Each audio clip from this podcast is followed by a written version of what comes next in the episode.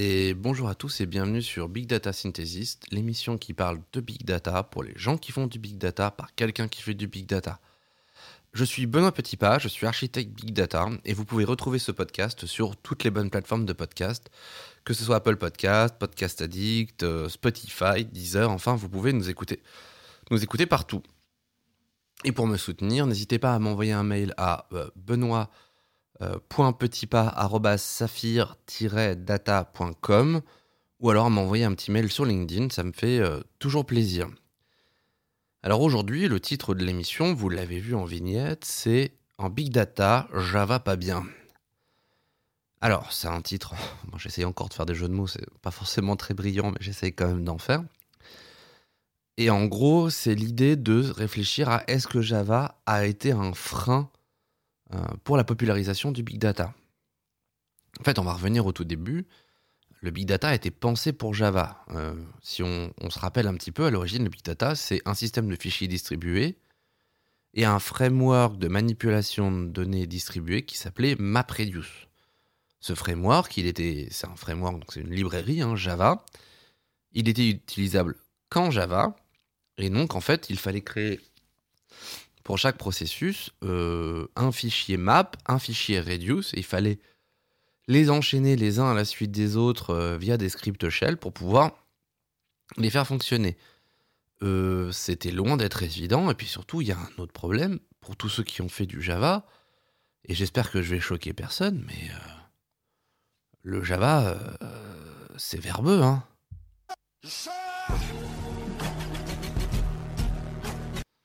J'avais promis que j'en utiliserai plus, mais j'en utilise encore un petit peu. Mais oui, le Java, c'est verbeux. Mais qu'est-ce que c'est verbeux Mais qu'est-ce que c'était long à écrire? Donc pour les gens qui font encore du MapReduce, bah déjà bienvenue en 2012. Hein. Je suis extrêmement ravi de vous accueillir en, cette date. J'espère qu'on aura un jour la deuxième étoile, mais pour l'instant c'est compliqué. Aujourd'hui, plus personne fait de MapReduce. Clairement, il est plus intégré, donc le problème, il est un petit peu loin. Malgré tout, au tout départ, ça a été un vrai frein donc la première chose qu'ont développé les gens qui ont fait du big data, ça a été de créer des, des outils pour éviter d'écrire des classes map et des classes reduce, et c'est comme ça que se sont créés IVPig à l'origine. Malgré tout, derrière c'était du map reduce qui, est, qui, qui tournait, et ça posait énormément de soucis, notamment à cause de ce foutu de putain de merde de garbage collector. Qu'est-ce que je le hais celui-là? Pour tous ceux qui ont fait du Java sur des grosses données, le garbage collector, c'est la hesse totale. C'est impossible de s'en sortir avec le garbage collector. Euh, là, typiquement, les problématiques que vous allez obtenir, c'est que euh, au milieu entre le map et le reduce, il y a une part de shuffle and sort. Donc, les données sont, sont mélangées et sont triées de telle manière, notamment par clé, pour pouvoir ensuite être réducées. Et en réalité, toutes les données et euh, l'endroit où sont stockées les informations de, où se situent les différents, euh, les différents éléments, ça va se mettre dans le, dans le Heaven Garbage Collector qui est très petit et qui va se vider à bout d'un moment. Donc si votre processus est suffisamment long, ce qui peut arriver quand vous avez des grosses grosses données et que votre cluster n'est pas forcément complètement dimensionné, poum, il dit mais moi j'essaie de trouver des données qui n'existent plus. Et donc voilà, c'est le le bonheur absolu. Euh, donc vraiment, pour tous les gens qui ont commencé à faire du big data, au début, ils se sont surtout pris la tête avec le garbage collector, avec l'écriture de classe qui n'en finissait pas. Dieu merci, Spark est arrivé et a tout changé, ou pas. Euh, Spark, encore une fois, euh, à l'origine ne, fonctionnait pas avec, avec Yarn, mais fonctionnait lui-même et tournait sur une JVM. Aujourd'hui, ça reste des JVM, mais il y a Yarn qui gère globalement mieux la mémoire. Et surtout, Spark, il a une autre particularité, c'est qu'il est codé non pas en Java, mais en Scala. Scala, c'est un langage qui est optimisé pour faire du MapReduce. Hein. Le, Java est objet, le Scala est plutôt fonctionnel. Je ne vais pas dire que c'est un langage fonctionnel parce que c'est pas totalement vrai. Donc c'est super, tout le monde s'est dit oui, super, le Spark c'est du Scala, donc je vais faire du Scala. Alors, un, ça enlève pas les problèmes de JVM et de Garbage Collector. Bon, Yarn a bien aidé, mais malgré tout, on n'a pas oublié les problèmes de garbage collector. Et puis, on... des gens qui savent faire du Scala en 2015, bah, il n'y en a pas. Globalement, ce qu'on a, c'est euh, des, euh, des devs Java qui se sont mis à ça. Donc, globalement, aujourd'hui, euh, faire du Spark en Java, bah, c'est pratiquement la norme. Alors, des gens vont choisir Scala parce que quand on demande à un développeur s'il a le choix entre écrire 65 lignes pour faire un truc ou 20 lignes, bah, il va préférer en écrire 20. Mais malgré tout, aujourd'hui, bah, Java, c'est le langage le plus répandu dans le monde. Mais il est en train de se faire dépasser. Java ne progresse plus. Aujourd'hui, c'est pas un, langage qui progresse. C'est un langage qui stagne. Et potentiellement, euh, qui dit stagne, il y a de grandes chances que derrière, il régresse. Alors, de là à disparaître, j'y crois pas. Hein. Encore une fois, euh, les gens, combien de personnes ont annoncé la mort du C ou du C++ et aujourd'hui, ça existe toujours. Mais on limite les usages. Aujourd'hui, le C est majoritairement utilisé pour de l'embarquer ou pour des, on va dire pour les, pour les produits mathématiques. Hein, euh, la plupart des librairies euh, que les gens utilisent euh, en Python pour dire je fais du machine learning en Python, en réalité, ce qui tourne, c'est du C. Hein. Parce que si c'était réellement du Python, ce serait beaucoup, beaucoup trop lent. Mais bon, faut pas leur dire, ils sont, les data scientists sont pas suffisamment intelligents pour comprendre ce que c'est qu'un langage machine. Bref, le C++ est massivement utilisé dans le traitement de l'image et dans le computer graphique ou la computer vision. Typiquement, moi j'ai fait ma thèse sur euh, la reconstruction 3D, on fait du C++ et pas autre chose. Ça n'a aucun sens de faire autre chose. Personne ne ferait de la vision 3D en Java. Ou alors euh, c'est un malade, enfin faut pas le faire quoi. Et c'est logique.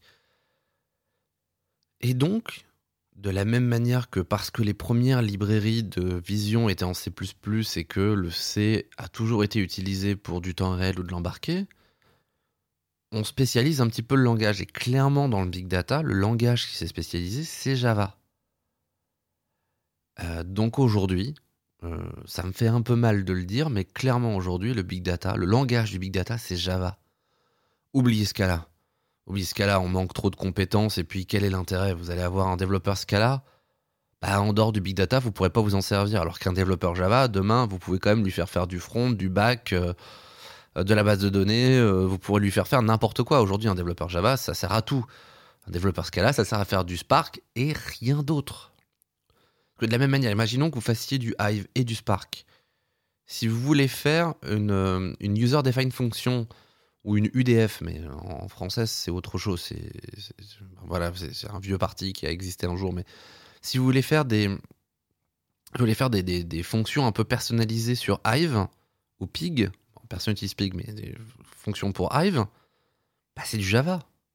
Tout est en Java.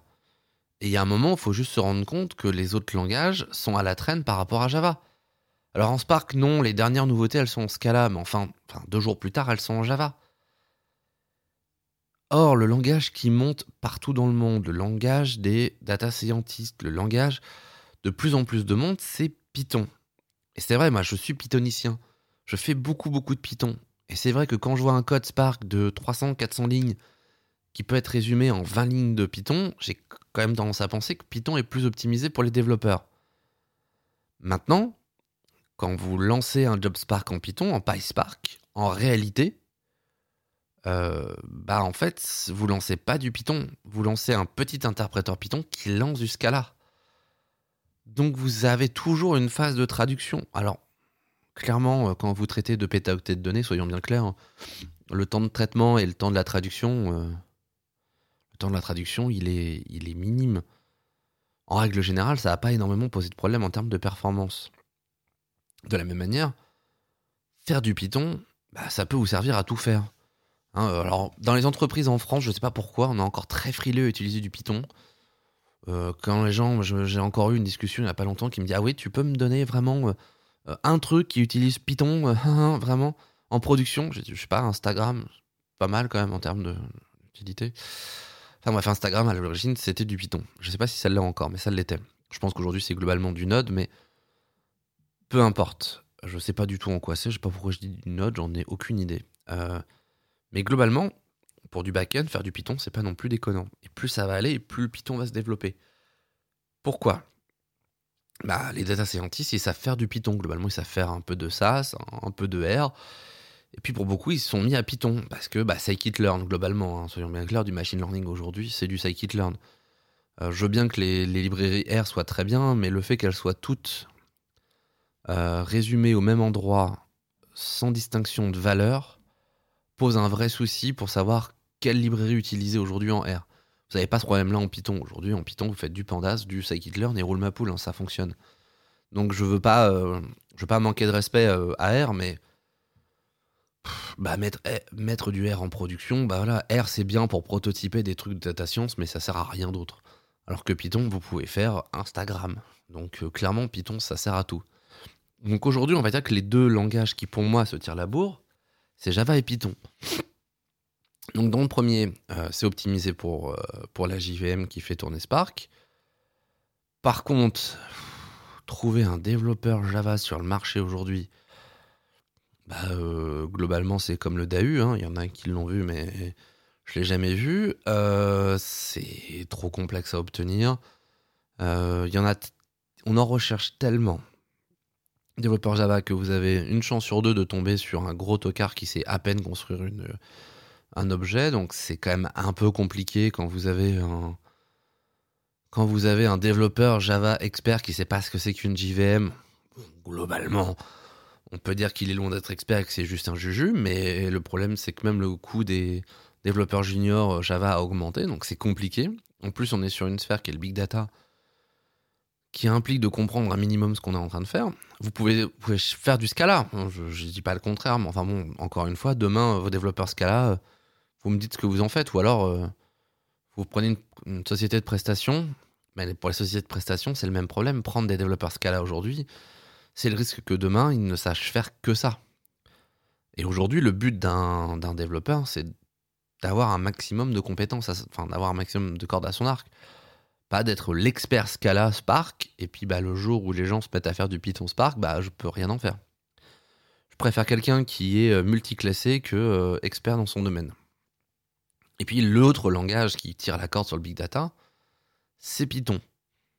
Mais aujourd'hui, Python, il est en retard sur le reste et ça nécessite toujours de devoir faire une étape de traduction parce que tout tourne sur des JVM. Donc si je devais les classer, mon petit cœur à moi, il dirait prenez Python. Python c'est bien, Python ça sert à tout, c'est formidable, c'est facile d'apprentissage. Demain, les lycéens, ils apprendront du Python, les mecs en prépa, ils apprendront Python. Python, ça va devenir le langage universel en France. Mais c'est pas ce que vous allez trouver dans les entreprises. Dans les entreprises, aujourd'hui, vous retrouverez beaucoup de Java. Donc si vous devez choisir un langage, utilisez Java. Si vous devez investir sur le futur, prenez Python. Et euh, si vous voulez jouer les kékés, euh, bah prenez du Scala. Mais clairement, euh, ça va pas scaler très bien dans le futur. Pardon pour cette blague. et est-ce que Java finalement a été un frein pour le big data? Bah oui et non. Oui, parce que la complexité du langage, la complexité du garbage collector, la complexité, on va dire, du développement a entraîné un frein au départ, mais très rapidement ce frein a sauté. Et je pense que ça n'a pas été un frein, puisque c'est, encore aujourd'hui, ça l'était encore plus il y a dix ans, le langage de référence dans le monde. C'est là où il y a le plus de compétences. Donc clairement choisir ce langage-là plutôt que de le faire en Go où il y a quatre développeurs un peu, un peu dans un coin, bah ça avait du sens. Donc je crois pas qu'il faille jeter Java euh, en disant ah bah Java c'est l'ancien monde, c'est nul, etc. Java ça fonctionne bien et puis bon clairement les dernières innovations de, enfin les dernières versions de Java ont quand même amélioré un certain nombre de points. Clairement aujourd'hui c'est moins violent qu'il y a 10 ans. Mais Java reste verbeux, ça c'est toujours le cas. Et donc si aujourd'hui je devais faire un choix moi et proposer à quelqu'un qui me dit mais aujourd'hui du Spark j'en fais en quel langage? Bah, première chose, je demanderais vous avez quoi comme développement en interne et j'ai de grandes chances de m'entendre dire du Java. Bah, prenez Java. Il n'y a même pas, de, réflexion à avoir. Si jamais vous avez si vous voulez investir en disant bah aujourd'hui on a plutôt des développeurs SQL, on a quelques data scientists, etc. Prenez Python. Vos data scientists, vous pourrez les revamper en data engineer. Quelqu'un qui sait faire du SQL va pas être trop perdu sur Python. C'est relativement simple. On a manière de faire ça simplement. Et puis, bah, euh, si vous faites du Scala, je sais pas pourquoi vous faites du Scala, mais si vous faites du Scala, bah gardez Scala, hein, je, pas, de, problème avec ça. Mais euh, réfléchissez à ce que vous allez en faire demain de votre développeur Scala. Si demain, imaginons hein, que des gens commencent à se dire euh, quelle est la rentabilité de mon programme Big Data? Zéro, bah vous m'arrêtez le programme Big Data. Je fais quoi de mes développeurs Scala? Je, les mets à la poubelle, je, je les renvoie. Donc voilà, faut aussi penser à ça quand vous commencez le Big Data. Donc en Big Data, Java pas bien, mais pas si mal. Donc voilà, je vous remercie de m'avoir écouté. Et puis euh, pour un épisode un peu plus court, et un petit peu plus sur la discussion, un peu plus cool sur Java. Donc j'espère que euh, vous avez apprécié l'écoute. Et puis bah, je, vous, dis euh, à bientôt. Je vais essayer de reprendre les épisodes un peu plus régulièrement pour ceux qui, ceux qui sont aperçus qu'il y avait eu une pause d'un mois et demi. Donc voilà. J'avais repris la semaine dernière, il y a, il y a 15 jours, je ne sais plus, je ne sais pas quand est-ce que je vais les sortir les épisodes, mais voilà, c'était pour vous dire que les épisodes allaient reprendre. Voilà, et eh ben écoutez, euh, je vous remercie de m'avoir écouté et puis je vous dis, euh, je vous dis à la prochaine fois. Au revoir.